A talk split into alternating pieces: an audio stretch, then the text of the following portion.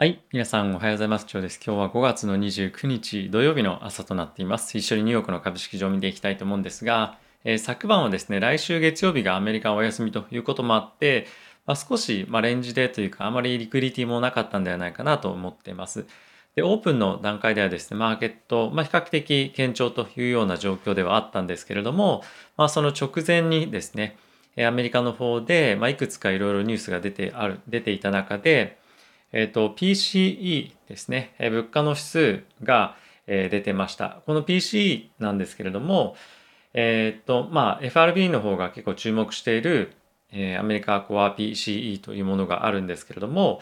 まあ、通常この物価の指数はですね、エネルギーと、まあ、あと食品っていうのがですね、かなり、かなりブレるということもあるので、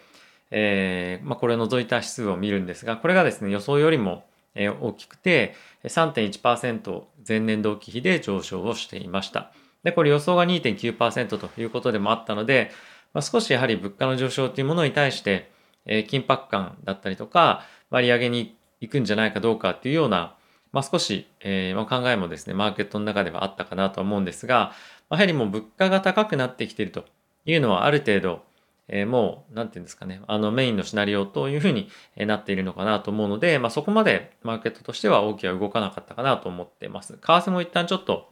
下がったり上がったりっていうのを、まあ、急激に繰り返してたりはする場面もありましたけれども、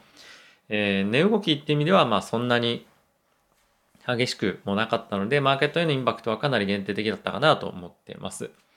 で、やはりこうなってくると、えー、来週の金曜日ですね、えー、雇用統計さらにえ注目されるんではないのかなと思うので、え今後そちらの数値以下では、え大きく上下触れる可能性があるので、え注目をしていきたいなと思っています。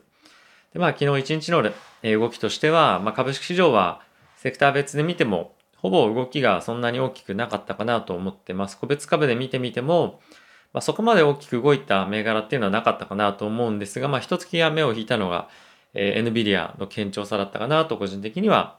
え思ってます。ここ最近のレンジっていうのを少し上抜けして、えもう一段行くかどうかっていうところが、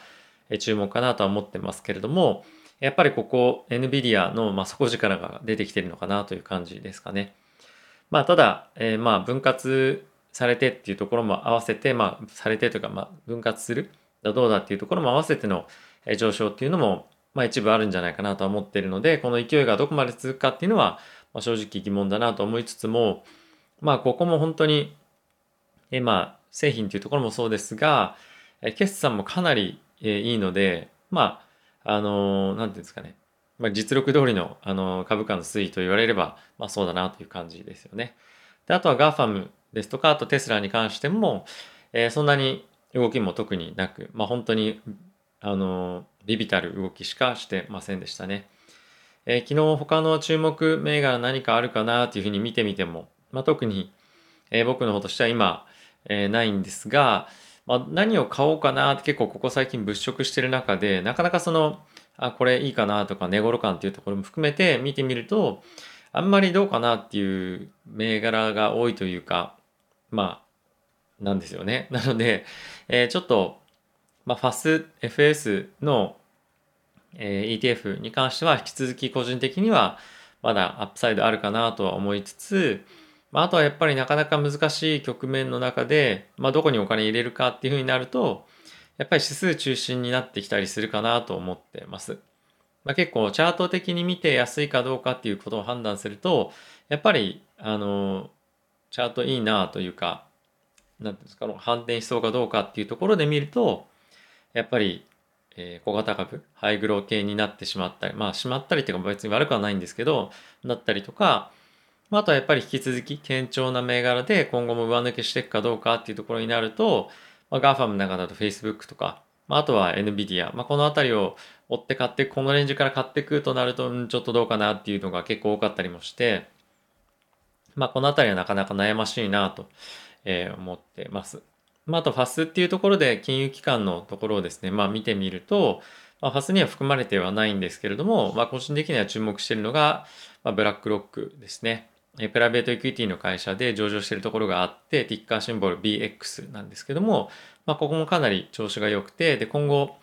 えさらに、ま、資金投資に対して旺盛になってくるようであったりとか、IPO の市場が活況になったりとか、まあ、そういうのことが予想されるようであれば、えブラックロックの株価っていうのはさらに上がってくる可能性はあるのかなとは思ったりは、まあ、しています。まあ、ちょっと値動きっていうところでも非常にいいので、まあ、注目しているっていう部分はあるんですけれども、やはり、えー、結構前にヤスさんですかね、あの別の YouTuber とか Twitter のやってるヤスさんの方でも話ありましたけれども、まあ、えっ、ー、と、今年来年の、まあ、来年でしたかね、えプライベートエクイティですとかそういった投資関係の周りに、え準備をしている予算がもうものすごい規模だというところを考えると、えこのブラックロックが今あのビジネスをしてる、えそういった周囲っていうのもしっかりとお金がついたりさらに高く売れたりとかっていうような状況になってくると思うのでブラックロックは、少し長期的な面でも注目をしていきたい銘柄かなと最近は見ています。はい、指数見ていきたいと思うんですが、えー、S&P がですね、まずはダウですね。ダウがプラスの0.29%、S&P が0.08%プラス、ナスダックはプラスの0.09%、ラッセル2000小型株はマイナスの0.18%と、ほとんどま動きなかったですね。えー、えー、っと、アメリカの10年債の金利なんですけども、まあ、若干下げて1.58というところになっています。まあ、ただこのあたりもですね、あまり大きな影響もなかったですし、まあ、来週月曜日、えー、まあお休みっていうところもあるので、まあ、少しリスク量を全体として落としていたりとか、まあ、そういったところは、まあ、多少なりともあったりはするんじゃないかなもしくは先物で、えー、一旦ショート入れてヘッジしたりとかっていうのはあったりするんじゃないかなと思ってます。まあ、そういったところもあって、えー、昨晩はですねその終わりにかけて結構マーケット下がっていったっていうのもあるんじゃないかなと個人的には思ってます。あまり心配する必要もないのかなとは思ってますけれども。はい、えー、ニュース一緒に見ていきたいと思うんですが、まずはですね、アメリカの方でバイデン大統領が2022年の予算案を発表を、えー、まあ、してましたけれども、中身なんですが、まあ、引き続き6兆100億ドルというところの規模なんですが、インフラ教育、あすみません、インフラ投資ですとか、まあ、教育、気候変動対策というところが重点にまず置かれています。で、この中で一つ注目されていたのが、来年の、まあ、この10月以降のですね、予算に対して、まあ、いろいろと増税を見込んでいるわけなんですけれども、今、非常に注目を集めていたキャピタルゲイン税ありますよね。そのキャピタルゲイン税がまあほぼ倍になる。まあ、これは所得がですね、1億円以上、1ミリオン US ドル以上というところが対象になるんですけれども、まあ、これがですね、遡って今年の4月から適用される可能性があるということで、えー、結構もう一度呆然っていう感じになってたんじゃないかなと思ってます。まあ、これ日本にいる方は関係ないんですけれども、まあ、アメリカの方としては富裕層が、えー、投資資金をですね、一旦利益とか出てるものを、えー、どうしていいかっていうところを今悩ませているところだと思うんですが、えこれが本当に適用されるかどうかっていうのはまだ分かりません。なので今後の議論の展開っていうのをですね、注目していきたいと思うんですけれども、まあ、仮にじゃあ来年の4月から適用というふうになった場合は、まあ、一旦利益出てるポジションっていうのは、まあ、ほぼ全売りになるような感じのフローが出るかもしれないので、えー、このあたりはですね、えー、議論の中身っていうのは注視していくべきかなと思ってます。また何か、えー、事実出てきましたら皆さんにお伝えしていきたいと思います。はい。あとはですね、今、えー、インドの方で非常に今感染者っていうのは減ってきてはいるんですが、ここ最近ですね、インドの変異株っていうところが、まあ、猛威を振るっているというわけなんですけれども、まあ、ここ最近ですね、非常に若い方、まあ、50歳以上っていうところもえそうなんですけれども、え10代、20代の方も、かなり容体が悪化している方っていうのが非常に増えているということだそうです。で新たにですね、どんどんどんどん感染が拡大していくにあたって、まあ、新たな変異株っていうのも出てるんじゃないかっていうところもあるんですが、やっぱりこの今まではそんなに渋滞化っていうんですか、重症化しなかった、まあ、若い世代の人たちの症状がですね、まあ、どんどんどんどん、あ、重篤化ですね。重篤化してってるということは、まあ、この株っていうのが他の地域にどんどんどんどん来ることで、まあ、同じような状況になりかねないので、これは非常に心配すべきポイントなんじゃないかなと思っています。ウォール・ストリート・ジャーナルの方の記事だったんですけども、まあ、結構大きく特集もされていましたし、えー、本当に今あの持ってるワクチンで、まあ、一応有効性もあるというふうには言われてはいるんですけれども、まあ、本当に変異株っていうのもどんどんどんどんできていったりもしてるので、まあ、これが今現状猛威を振るっているものに対して効くかどうかっていうところもありますしあとは今後新しく出てくる変異株に対してえちゃんと有効なのかどうかっていうところも含めて、え今後は調査されていくそうなので、えこのあたりはですね、注目していきたいと思っています。はい。あとはですね、えイギリスの方なんですけれども、これアメリカと同じような状況なんじゃないかなと思っているんですが、え賃金と物価のスパイラルが上昇していくことで、まあ、非常にですね、その経済が圧迫されるんじゃないかっていうような心配があって、え今年もしくは来年で利上げするんじゃないかっていうことを改めてまたコメントが金融庁関連えですね政策関連の方からコメントが出ていました。まあこの方はですねあの今年の夏8月ですかね退任はするんですけれどもで他の政策担当者の方からは、まあ、結構こういうコメントに対して批判はしてるのでこれがメインの、まあ、今の中でのま、メインもしくは将来的なメインの意見ではないとは思うんですけども結構やっぱり利上げの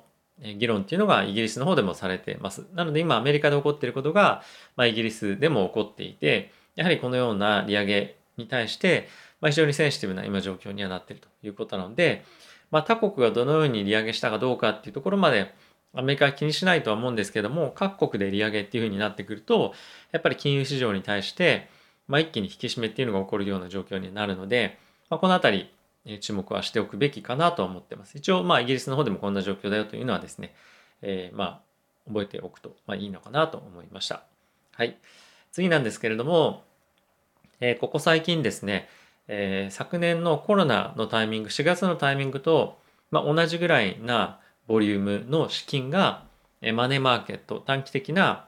まあ、資金運用の市場に流れ込んでると。まあ、これ何を言いたいかっていうと、まあ、今ちょっと物価が上がってきたり雇用が上がってくるかもしれないタイミングで金融政策今後どうなってくるかわからない。なのでじゃあリスク今取るんじゃなくて安全資産の方に投資をしよう。だったらじゃあこの MMF って言われてるんですが元本割れしないと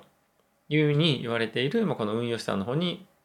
今ですね666億ドルが1週間で流れ込んだっていうような状況になっているそうです。まあこれを見ても少しここ最近株式だけじゃなくて仮想通貨の方もそうですけれども結構不安定な動きしてますよね。株価もなかなか上に、まあ、いかないような今状況が続いている中で、まあ、こういったところも一つの要因としてはあるんじゃないかなと思っています。はい。まあ、あの、警戒感を持ってっていうのは、まあ、全く投資をしないでっていうわけではないので、まあ、今どこに資金を入れるかっていうと、まあ、常々僕が言ってるのは、まあ、僕だったらまあファスとか、あとはコモディティ関連、今後のインフラ政策に関連してくるようなコモディティ関連とかですね。まあ、あとは引き続きワクチンっていうのはかなり底堅いところでなんじゃないかなと思ってます。はい。えまあ、そのあたりを中心に、資金を入れていくのがいいんじゃないかなと思ってるんですが、マーケット全体っていうマクロの観点からして、今資金が少し、え避難、安全資産に避難をしていると。なので、ここ最近やっぱりありますよね。あの、米国債の金利っていうのがなかなか上がっていかないっていうのも、まあ、そういったところに資金が流れる、安全資産に資金が流れるというのがあるんじゃないかなと思っています。はい。まあ、もう一段金利がですね、上がり始めたら、おそらく、えー、まあ、こういった警戒感っていうのも、なんていうんですかね、あの、薄れていくようなタイミングになるのかもしれませんが、まあ、そのタイミングでまた買っていく株っていうのも、結構今、なんていうんですか、堅調に推移している株っていうところとも変わってくるとは思いますので、まあ、基本は、金利っていうものを見ながらマーケットを、えー、まあ、注視していければなと思ってます。はい。あとですね、ヨーロッパの方でワクチンが、えー、ファイザーのワクチンが12歳から15歳の方への使用が承認されました。で、あとはイギリスの方で、え、ジョンソンジョンソンのワクチンというのも、え、承認されましたというような形で、今、ヨーロッパの方でもうどんどんどんどんワクチンの接種っていうのが今後進んでいきそうだなというような感じになってますね。はい。まあ、なかなかイギリスの方だったりとか、まあ、ドイツもそうですけれども、ロックダウン延長するかどうかっていう話が出てたりとかして、なかなか改善に向かってるのかどうかっていうのがなあの判断が難しいところではあるんですけれども、やっぱり物価ですとか景気っていうのの少し回復っていうのは見えてるというところはあるので、まあ、今後ワクチンの接種が進めば結構急激に景気戻ってくる可能性っていうのもあるんじゃないかなと思っています。はい。あとはイギリスじゃないすすいません。えフランスの方でこれせあのちょっと前にアメリカもありましたが銀行株の配当っていうのがえ解除規制が解除されるということになりそうです。まあ、これは銀行株関連の、まあ、金融市場っていうのが非常に強化のものになってきているというところだと思うのでマーケット全体のインパクトとしても、まあ、非常にいい方向性の動きなんじゃないかなと思っています。あとはですね、イギリス、あ、すみません、中国の方で、まあ、シマラヤっていうんですかね、っていうあの音声プラットフォームあると思うんですけれども、まあ、これがですね、アメリカの方で今上場しようとしていて、で、株主見てもですね、まあ、テンセントとか、まあ、あとはシャオミ、えー、バイル、まあ、あとソニーが入ってるんですが、こういったところが投資してる企業が、まあ、あって、アメリカの方で上場しようとしてるんですけれども、えー、中国の政府から、上海に、あ、じゃない、えー、上海じゃなくて香港ですね。香港の方に、えー、上場しろというふうに、まあ、今言われていて、えー、どうしようかというふうに迷っているというようなことが言われているそうです。で、まあ、この背景としては、アメリカの上場、中国の企業でアメリカに上場している企業っていうのは今後アメリカのこの監査っていうものがですね、しっかりと今後入ってくるということで、結構やっぱりその情報をいろいろ取られるっていうのが中国政府としてはま嫌だと。なので、この中国の企業であれば、ナスダックとか、まあアメリカの市場ではなくて、ま、香港もしくは上海、まあ、こっちの方で上場しなさい。で、香港であれば、まあ外からのお金もしっかりとがっつり入るので、まあいいじゃないかということを言ってるというわけなんですけれども、まああの今最近のトレンドとしては中国の企業はやっぱりアメリカで上場してから香港とかですね、えー、中国の方で上場すると、まあ、それでプレミアムとか、まあ、箔がつくんですかね。一気に結構いい値段で、えー、IPO っていうのをできるのでそういう流れっていうのが、まあ、今トレンドにはなってるんですけれども、まあ、今回そういったものに対して圧力がかかる、まあ、もしくは今後圧力がさらにかかっていくということで、